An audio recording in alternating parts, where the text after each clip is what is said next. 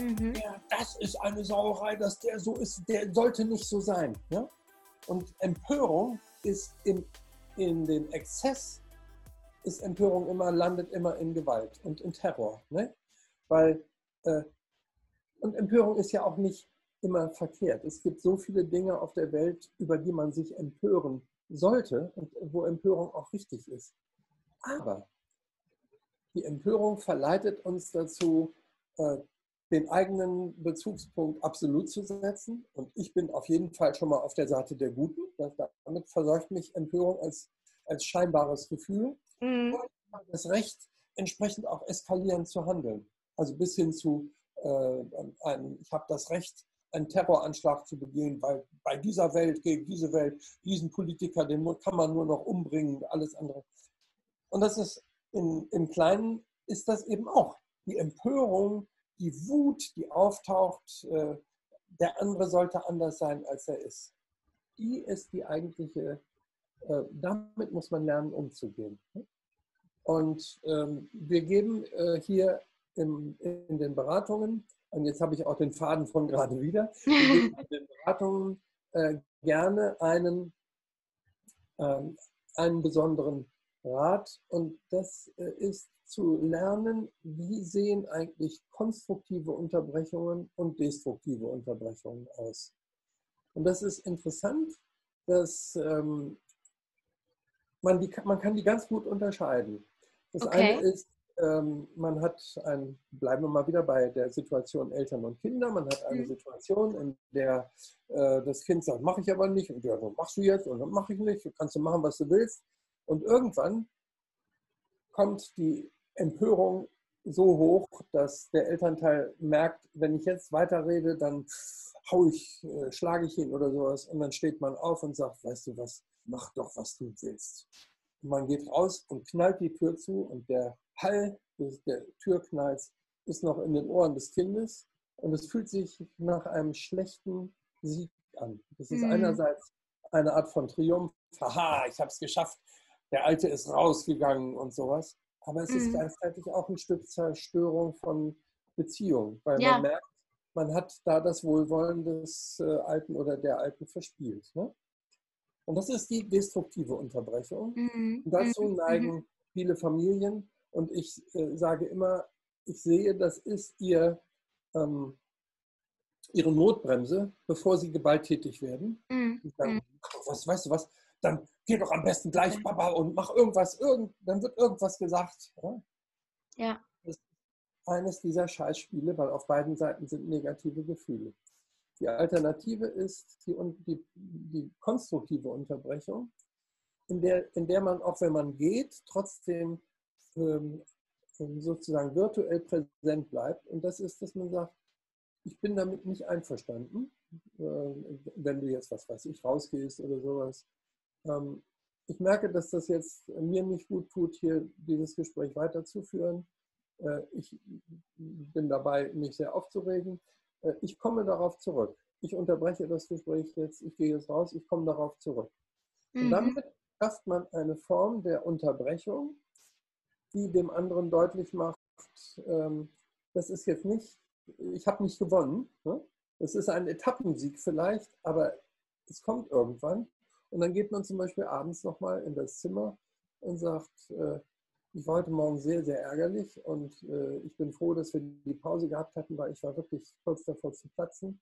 Ich will aber noch mal mit dir darüber reden. Ich bin mhm. nicht einverstanden. Und dann ist man in einem ruhigeren Modus, das Kind vielleicht auch. Und dann kann man sagen, du, ich möchte, dass wir da irgendwie anders mit, mit umgehen. Äh, ehrlich gesagt, ich habe jetzt keine Idee. Ich warte auf Vorschläge von dir.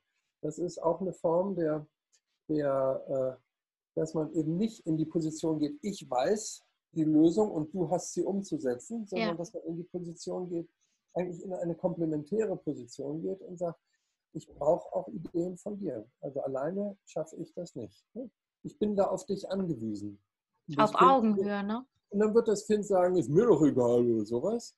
Und dann, das muss man dann sehr gut mit den Eltern besprechen, dass sie dann in so einer Situation eben nicht eskalieren, und nicht sagen, also jetzt ist mir, also das war jetzt das letzte Mal, dass ich gekommen bin oder sowas, sondern sagen, na gut, dann warten wir einfach mal ein bisschen und bleiben sitzen und reden, reden nicht weiter. Das, wenn ich das darf, noch ja. eine Kleinigkeit in Erinnerung bekommen, gerne. die ich gerne als, äh, ähm, ich habe ja gesagt, für mich ist die Sit-In immer ein bisschen verbunden mit, äh, ne, ich sitze vor, deinem, äh, vor deiner Zimmertür und äh, du kannst nicht raus oder sowas oder ich ziehe den Computer äh, bei deinem Stecker oder sowas. Mm. Ähm, das, ähm, und viele, äh, gerade hierzulande, viele Therapeuten äh, und Therapeutinnen haben auch entsprechend mit Bedenken reagiert. Mhm. Ich habe selber äh, das erlebt in Verbindung mit ähm, unseren eigenen Kindern, okay. dass äh, etwas äh, hilfreich ist, was man, was ich freundliche Besuche nenne. Ja? Das heißt, wir, wir haben, ich kann die Geschichte vielleicht mal erzählen, darf ich auch, hat mein Sohn mir erlaubt. Gut. Der ist inzwischen, er ist inzwischen 32 und ja. äh, die, die, Themen sind alle äh, gut Alle durch. mit, mit 14, 15 hatten wir so eine Phase, in der es äh, zwischen uns sehr schwierig war. Und er nur noch so, was ja wahrscheinlich auch äh, nicht so untypisch ist, in zwei Wortsätzen mit uns äh, kommunizierte. Ne? Wie war, ja. hast du gut geschlafen? Passt schon. Ja. Ne? Wie war es in der Schule? Passt schon. Und, ähm, war er nicht der, der Einzige. in der Zeit hat er viel am Computer gesessen und Computer gespielt. Und ähm, wir waren eben sehr auch am Überlegen, sollen wir da auch eine neue Eskalationsfront aufmachen, haben ihn da eher gelassen. Und dann habe ich angefangen, bin so zu ihm gegangen, habe mich in sein Zimmer gesetzt und er saß am Computer und war so mit irgendwas beschäftigt und sagte, guck du kurz hoch, was willst du? Immerhin drei Wortsatz. Ne? Und ähm, dann sagte ich, äh, ach, ich wollte dich nur mal besuchen. Aha, okay. Und dann und ich habe mich in sein Zimmer gesetzt und war einfach nur da. Mhm. Und äh, dann guckte er hoch und sagte, äh, bist ja immer noch da. Ne? Immerhin schon fünf Wortsatz. Äh, ist ja immer noch da. Und dann habe ich gesagt, ja, ich bin einfach gerne in deiner Nähe. Und dann lächelte er kurz und machte so. Und irgendwann bin ich dann aufgestanden und habe gesagt, äh, ich nehme mal ein bisschen was aus deinem Zimmer mit. Er hatte immer so äh, Geschirr und äh, Gläser und halb angebrochene Wasserflaschen und sowas. Lag da alles rum. Ich habe da immer so, und dann sagte er, so, was, was? Ja, ja, ja, alles klar, okay, tschüss. Und dann wieder. Und äh, das haben wir so ein paar Mal gemacht und irgendwann passierte was ganz Rührendes, nämlich, dass ich am Computer an meinem Schreibtisch saß und mein Sohn kam rein und äh, ich sagte, ach, hallo, äh, ist was? Oh, ich wollte nur mal besuchen kommen. Ja, dann habe hab ich meine Computerspiele nicht weitergeführt, sondern wir haben ein bisschen geredet.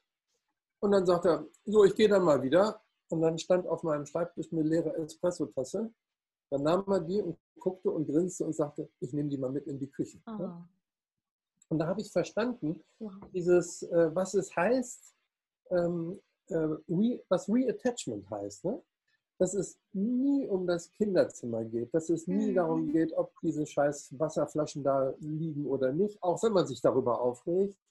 Aber dass das Entscheidende ist, dass eine gefährdete und unterbrochene Bindungsbeziehung wieder in Gang kommt. Ne? Mhm. Und das wäre die, ähm, das, was man den, den Eltern in so einer Situation, das war ja Ihre Ausgangsfrage, sagen ja. kann. Nicht?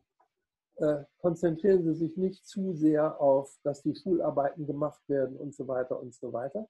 Mhm. Aber natürlich ist das auch Ihr Job. Nur wenn Sie merken, dass das permanent an der Stelle eskaliert, machen Sie einfach immer nur deutlich, wie wichtig ihnen das ist äh, und dass es aber nicht darum geht, dass sie das Kind besiegen wollen oder sowas. Und, und sorgen sie dafür, dass die eigene Empörung, dass die reduziert wird. Und wenn das in der Situation mit dem Kind akut nicht geht, dann lieber unterbrechen auf eine, diese konstruktive Weise und sagen, ich rede da jetzt nicht weiter drüber, das wird mir jetzt einfach zu viel, ich merke, dass mich das zu sehr aufregt damit ist für das Kind auch klar, es hat nichts, das ist einfach eine Entscheidung des Elternteils für sich selber. Und dann kommt man später wieder zurück.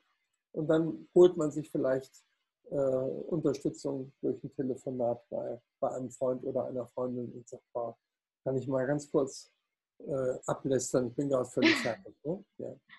Sehr, sehr schön zusammengefasst. Ja. So, oder, oder Hilfe auch, muss ich jetzt an der Stelle sagen, durch das Buch einfach, weil wenn ich mir mal die Rezensionen anschaue, die ähm, einige Eltern auch unter ihr Buch schreiben, dann lese ich sowas wie Stärkung der Eltern, weg von Elterntrainings und defizitären Sichtweisen, konstruktive Konfliktbewältigung und vor allem weg von Schuldzuweisung und Ursachensuche hin zu Lösungen. Ja. Und ich denke, dass dieses Buch ähm, ja nicht nur Eltern helfen kann, sondern auch, auch hilfreich sein für Fachkräfte, die mit Familien arbeiten. Und an der Stelle auch gerade für, für unsere Hörerinnen und Hörer, was haben Sie denn für Empfehlungen, um ähm, orientiert an dem Buch auch als Fachkraft mit den Familien zu arbeiten? Wie kann man Eltern vielleicht dafür zu sensibilisieren, dass diese Sachen zu erkennen im ersten Schritt, mhm. die Sie gerade genannt haben? Mhm.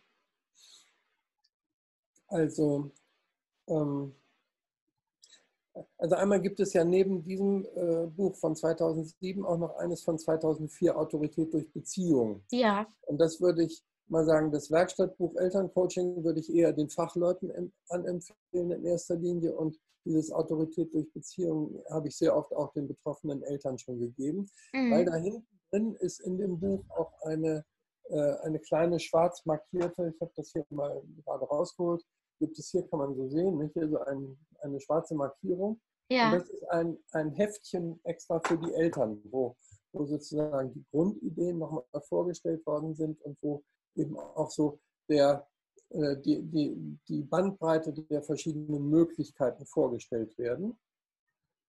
Und äh, Fachkräfte, äh, denke ich, der, der Job von Fachkräften ist äh, wirklich, das ist vielleicht ein wichtiger Punkt, der mhm. mir dabei Ja?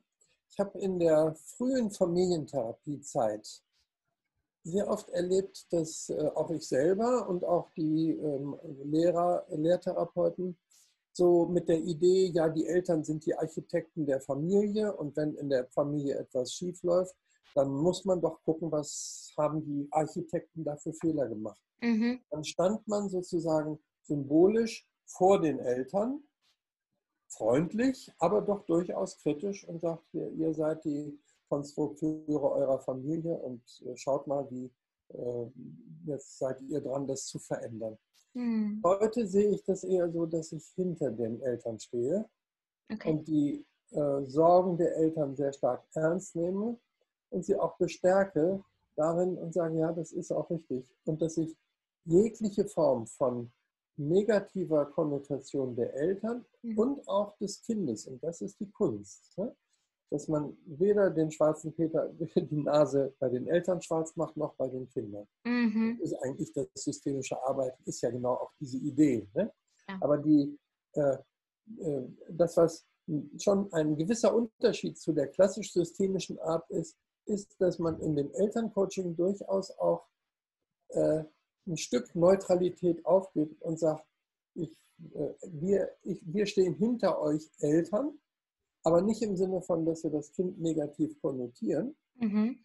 sondern in dem Sinne, dass wir euch in eurer Sorge um das Kind äh, unterstützen und dass wir euch unterstützen, darin Wege zu finden, wie ihr die Bindungsbeziehung zu eurem Kind wieder stärken und verbessern könnt. Es gibt in der äh, es gibt eine sehr geniale äh, Abkürzung des, ähm, der, der, der Kausalitätsmaschine im, äh, im Kopf von Fachleuten und von Eltern. Sie kennen vielleicht das von Steve DeShazer, äh, diesen das Abkürzen der Kausalitätsüberlegung mit dem Satz, ja, Sie haben einfach Pech gehabt. Ne? Mhm. Das äh, finde ich eine sehr schöne Form, weil Pech ist etwas, wo man sagt, okay, das kann jeden erwischen, aber es ist nicht meine Schuld, es ist nicht mein, weil meine Eltern mich falsch erzogen haben, darum bin ich so verkorkst und, und, und. Ja. All diese, diese äh, letztlich ja auch psychologische Scheißspiele, die man auch gerne mal mit sich selber spielt, sondern es kürzt das ab und sagt, ich habe Pech gehabt. Was, hat, was macht man, wenn man Pech gehabt hat? Ja, man guckt, wie kommt man jetzt da raus. Ne? Ja. Und das ist dann dieser lösungsorientierte Zugang. Und so ähnlich hat der Herr Oma in Bezug auf die äh, Ideen der Eltern, was ist mit dem Kind nicht in Ordnung. Und wissen Sie, Sie haben einfach ein starkes, dominanzorientiertes Kind. Und dieser Begriff der Dominanzorientierung ist so interessant. Ich habe das also auch mehrfach schon äh, selbst äh, gesagt, weil das, das sagt, jede, Führung, jede Führungskraft, die wir auf der Welt sehen, ist wahrscheinlich als Kind eine Pest für, für die Eltern gewesen. weil, es, weil es eben äh, ein dominanzorientiertes Kind stellt, eine, äh, stellt bestimmte Herausforderungen, mhm. wo man denkt, oh Gott, ich, ich halte das nicht mehr aus. Nicht? Ja. Aber da drin steckt auch ein unglaubliches Potenzial. Aber es ist auch für Eltern eine unglaubliche Herausforderung und eine unglaubliche Schwierigkeit. Und damit äh, schafft man es, weder dem Kind den schwarzen Peter, nicht? ja, das, da ist ja doch, das scheint mir ja doch schon psycho äh, eine Notwendigkeit, dass da eine Diagnose gestellt wird, mhm. Verwahrlosungsgefährdung und sowas. Ne? Oder bei den Eltern, ja, ich meine, ne, was die Eltern permanent hören. Ich habe in, äh, in meiner Zeit in Osnabrück war ich, äh, habe ich viel mit Familien mit chronisch kranken Kindern gearbeitet. Mhm. Und das ist zum Teil so schrecklich, wenn man mitkriegt, was die Eltern äh, von ihrer Umgebung, auch von Fachleuten, dann gesagt kriegen. Okay. Äh, zum Beispiel bei kindlichem Asthma kam, ich erinnere ich mich jetzt an eine Familie, wo die Mutter sehr, sehr betroffen war und erzählte, dass der eine Fachmensch gesagt hat, ja, wissen Sie, Sie sind einfach zu nah dran an dem Kind. Das Asthma ist der unterdrückte äh, Wunsch des Kindes, Mama, du sitzt mir auf der Brust, geh mir, geh weg, geh weg. Ich, ich ersticke, du erstickst mich. Und dann sagt sie, und dann komme ich zu einem anderen und der sagt, ja, wissen Sie, Sie sind emotional viel zu weit weg. Und das Asthma ist der Schrei des Kindes nach der Mutter. Und mich hat das damals auch sehr empört, eine gut, ja. gute Form von Empörung, äh, weil ich gedacht habe, dieses, diese Denke, äh, da muss doch irgendwas verkehrt sein, ne? da muss irgendwas falsch sein. In, mhm. Wenn man dann mitkriegt, äh, die Struktur ist, es liegt an der Mutter, die Begründung ist eigentlich egal. Zu weit mhm. entfernt oder zu nah dran, das ist eigentlich wurscht. Es liegt an der Mutter, tata, wir haben die Ursache gefunden.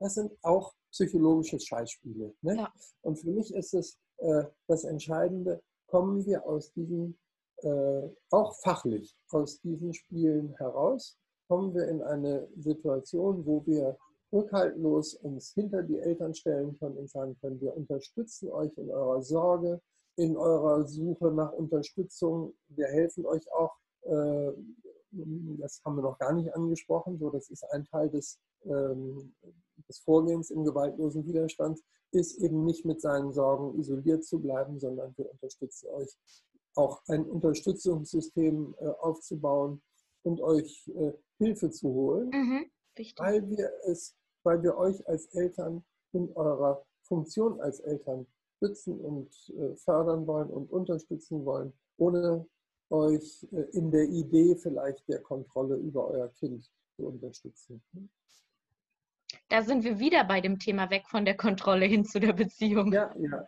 Ja, das hat vielleicht auch was mit mir zu tun.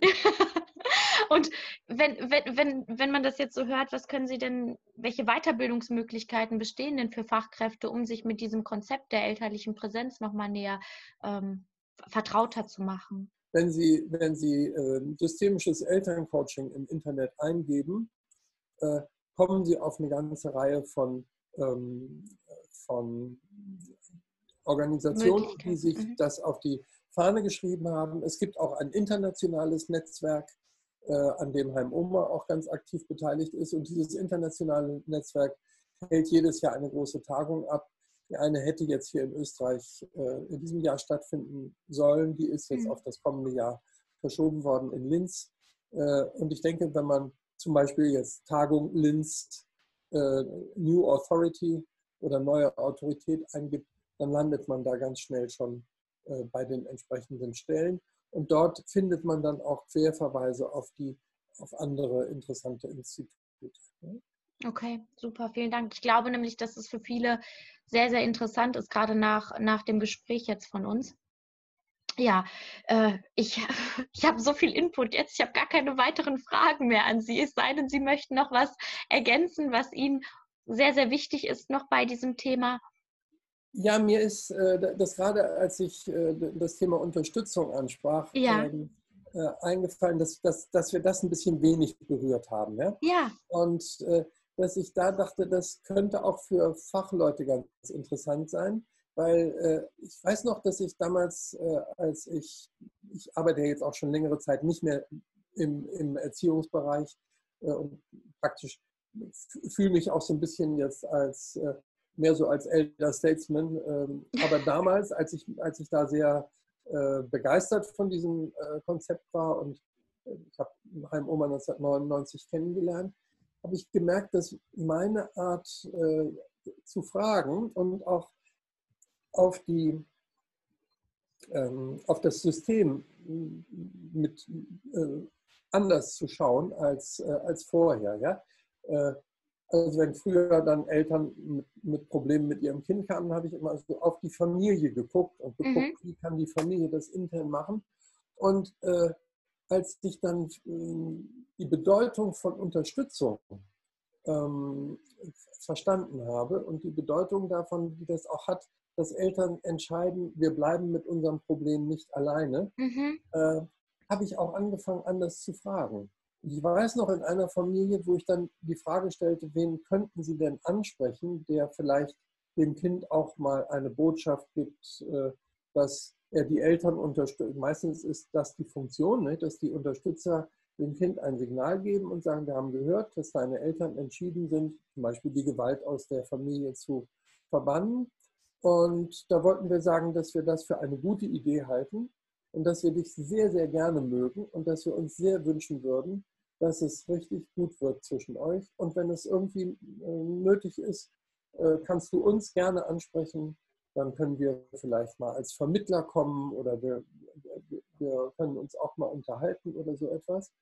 Und das war dann eine Familie, wo die dann sagten, ach ja, da hätten wir, da gab es auf einmal zwei Patenonkel oder zwei Paten. Mhm. Und auf die wäre ich nie gekommen. Also die Frage hätte ich früher nie gestellt. Und die haben dann in dem äh, Beratungsverlauf durchaus eine wichtige Rolle gespielt, weil sie eben dann als Paten dieses betroffenen Kindes, um das die Eltern sich Sorgen machten, äh, entsprechend interveniert haben. Das muss man dann auch als Berater, Beraterin ein bisschen steuern, mhm. weil man ja nicht weiß, ob nicht die Paten selber auch wieder mit der Idee des Glaubens an den Mythos der Macht anders ja, herangehen. Ja, ja. Die jetzt nicht. Sondern dass man äh, zum Beispiel äh, dann schaut, äh, schicken Sie mir doch mal so einen Briefentwurf und dann sagt man, gucken Sie mal an der und der und der Stelle sind so kleine Eskalationsangebote. Verändern Sie das mal so, mhm. dass eben das Signal von dem Paten ist, wir sind äh, ganz auf der Seite eurer Familie und wir sind ganz auch auf deiner Seite und wir unterstützen deine Eltern in ihrer, äh, in ihrer Entschiedenheit, die Gewalt aus der Familie zu verbannen, ohne dass es ein, zu einem Schaden für dich ist. Ja? Und dann äh, sind diese Paten oft auch die, die dann äh, zum Beispiel, wenn so ein Sit-in sich, kann sich eben auch in eine Sackgasse verwandeln. Mhm. Wenn dann ein Pate kommt und sagt, ich bin bereit, als Fürsprecher des Kindes äh, zu sprechen. Und dann äh, als, beschwert sich das Pate über die Eltern und sagt, und das und das und das und das finde ich nicht gut und sowas. Und dann sagt der Pate, okay, danke, das habe ich jetzt gehört. Ich werde jetzt mal zu deinen Eltern gehen und ihnen das erzählen. Und äh, was ist denn das, was du dir von deinen Eltern wünschst? Und dann ist das, äh, äh entsteht dadurch auch nochmal so eine, auf eine besondere Weise nochmal eine Gleichheit der Augenhöhe. Also dass ja. das Kind so die Erfahrung macht, äh, ich bin jetzt hier nicht angewiesen darauf, dass, äh, dass ich hier alleine sitze und meine Eltern sitzen mächtig und groß in meinem Zimmer und sagen, wir gehen hier nicht weg, was das Missverständnis oft ist, wir gehen hier nicht weg, bevor wir eine Lösung haben. Das ist eskalativ. Ne? Wir mm. sollen da sagen, sitzen Löst und sagen, ja auch Druck aus. Ja. ja. Und das ist, und das vielleicht noch so eine Facette, die auch ganz wichtig ist, dieses Unterstützung holen, äh, auch für Eltern äh, oft aus der Scham herauszutreten, weil äh, oft sind, ich glaube, das wenn, ist ein wichtiger sehr Punkt, schlecht ja. laufen, man schämt sich, man zieht sich zurück, oh Gott, wenn die anderen wüssten, was bei uns, wie es bei uns zu Hause los ist. Ja. Und äh, fast immer erleben Eltern, wenn man, wenn man sie unterstützt, äh, zu gucken, dann redet man, wen, von Ihren Freunden könnten Sie das dann am ehesten sich vorstellen zu erzählen? Wollen Sie den vielleicht mal einladen, dass der zu einem Gespräch mitkommt und dass man dann auch das moderiert? Das ist oft eine ganz wichtige Komponente äh, dieser Art von Arbeit. Würden Sie, das finde ich noch spannend, würden Sie sagen, das hat sich verändert mit den Jahren? Weil wenn ich drüber nachdenke und an schwierige Situationen in meiner Kindheit denke, würde ich sagen, waren meine Eltern durchaus gehemmt, sich da vielleicht mal Hilfe zu holen. Jetzt, wenn ich schaue, oder ich nehme es vielleicht nur anders wahr, holen sich immer mehr Eltern Hilfe. Würden Sie, würden Sie das bestätigen oder ähm, sehen Sie da keinen großen Unterschied? Ja, dazu, Was die Offenheit. Zu sehr, dazu bin ich zu sehr Wissenschaftler, um zu sagen, das könnte ich bestätigen, weil dazu ja. müsste ich wirklich ein, äh, ich, ich, kann nicht sagen, dass ich das so als, äh, als einen Trend äh, erkennen würde. Ja. Weil ich glaube, dass es äh, äh, also ein, ein Trend kann, kann, man vielleicht sagen, es ist äh, nicht mehr so tabuisiert, mhm. psychologische Hilfe in Anspruch zu nehmen. Ja? ja. Und diese Gleichsetzung von Psychologe mit, äh, du brauchst einen Psychologen, aber du hast wohl einen Knall, mhm. das glaube ich, das hat sich wirklich verändert. Ne? Dass wir da im Vergleich zu vor, vor 30, 40 Jahren eine größere Akzeptanz haben. Ne? Ähm, ja ich glaube, äh, das Thema Scham könnte ich mir sogar vorstellen, ist noch gravierender geworden. Also, dass man, wenn man erlebt, dass es wirklich schwierig ist in der eigenen äh, Familie, äh, dass man angesichts einer Kultur, die so stark auf Effektivität und alles ist easy und glatt und sowas, dass es vielleicht noch stärker so ein Gefühl ist von, da bin ich ganz alleine und isoliert und die anderen, die können das alle. Ne? Mhm, mh, mh. Verstehe. Da fällt mir übrigens noch eine, noch eine Kleinigkeit ein, die ich Gerne. Ihnen auch noch erzählen kann, weil äh, das, äh, die Gruppe, die am stärksten leidet, äh, das sind alleinerziehende Eltern und meistens mhm. Mütter. Ja? Und äh, alleinerziehende Mütter, die in solchen eskalierenden äh, Konfliktsituationen mit ihren Kindern, vielleicht auch heranwachsenden männlichen äh, äh, Kindern sind. Das, ich hatte mal so eine Mutter, die war nur 1,63 groß und die hatte äh, drei äh, jung, junge, äh, heranwachsende Söhne, die alle größer waren als sie und alle stärker waren als sie. Äh, das, ist, das ist eine sehr, sehr schwierige Situation. Und das Traurigste, was man da erleben kann, ist, wenn man dann in der Beratung diese Frau anspricht und sagt, wen, bei wem könnten Sie sich denn vorstellen, Unterstützung zu bekommen? Und man nur in ein Tränen gefülltes Gesicht sieht, weil sie sagt, meine Mutter auf keinen Fall, meine Eltern, mit denen hab, da habe ich überhaupt keine Unterstützung, äh, mein Ex-Mann auch nicht, der, der powert nur gegen mich und ansonsten habe ich niemanden. Ne? Mhm. Und wir haben eine Zeit lang hier in Osnabrück einen Zusammenschluss der drei Erziehungsberatungsstellen des Ortes gehabt und äh, haben irgendwann mal festgestellt, dass in jeder Beratungsstelle ein, zwei Fälle genau von dieser Art waren. Eine völlig isolierte äh, junge Frau mit, äh, mit Kind und äh, mit großen Nöten. Und dann haben wir aus diesen drei Beratungsstellen diese Frauen in eine gemeinsame Gruppe eingeladen, die dann moderiert wurde von einem der Berater oder Beraterinnen. Und dann haben diese Frauen sich wechselseitig unterstützt in, der, äh, in den äh, Schritten des gewaltlosen Widerstandes. Das sind schöne kreative Umsetzungen dieses, äh, dieser Denke.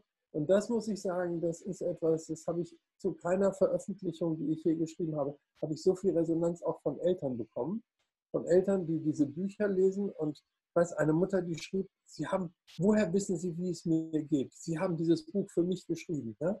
Und ich oh. habe mir äh, äh, noch zwei Freundespaare. Ähm, wir sitzen jetzt mit drei Paaren äh, alle vier bis fünf Wochen, lesen Kapitel aus dem Buch, diskutieren die und versuchen uns mit ihren Methoden bei unseren Kindern, das klang ein bisschen so, dass ich dachte, hat sie das richtig verstanden, weil ich mag nicht das Methoden nennen, ne? aber immerhin. Mhm.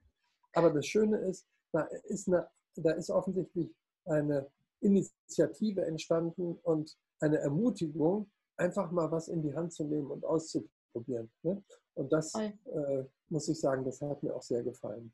Toll. Und in dem Sinne hoffe ich natürlich auch, dass das Gespräch, was wir jetzt führen, vielleicht auch nochmal für einige Menschen Ermutigung mit sich bringt. Das hoffe ich auch sehr, zumal man ja auch dadurch nochmal sieht, man, wie sie gerade sagt, man ist nicht alleine und dieses Schamgefühl vielleicht ein Stückchen minimiert wird, da man doch sieht, hey, ja. wow, es gibt, es gibt genau. durchaus auch noch andere Eltern, denen es so geht und ja, Hilfe holen ja, ist nicht schlimm.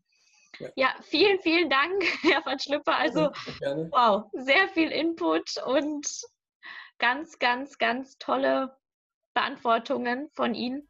Vielen Dank für Ihre Zeit und vielen Dank einfach für Ihr Wissen, was Sie uns hier zur Verfügung stellen. Ich hatte sehr, sehr, sehr viel es Spaß. Hat mir viel Spaß gemacht, mich mit Ihnen zu unterhalten. Es freut mich. Machen Sie es gut. gut, Tschüss. bis bald. Tschüss.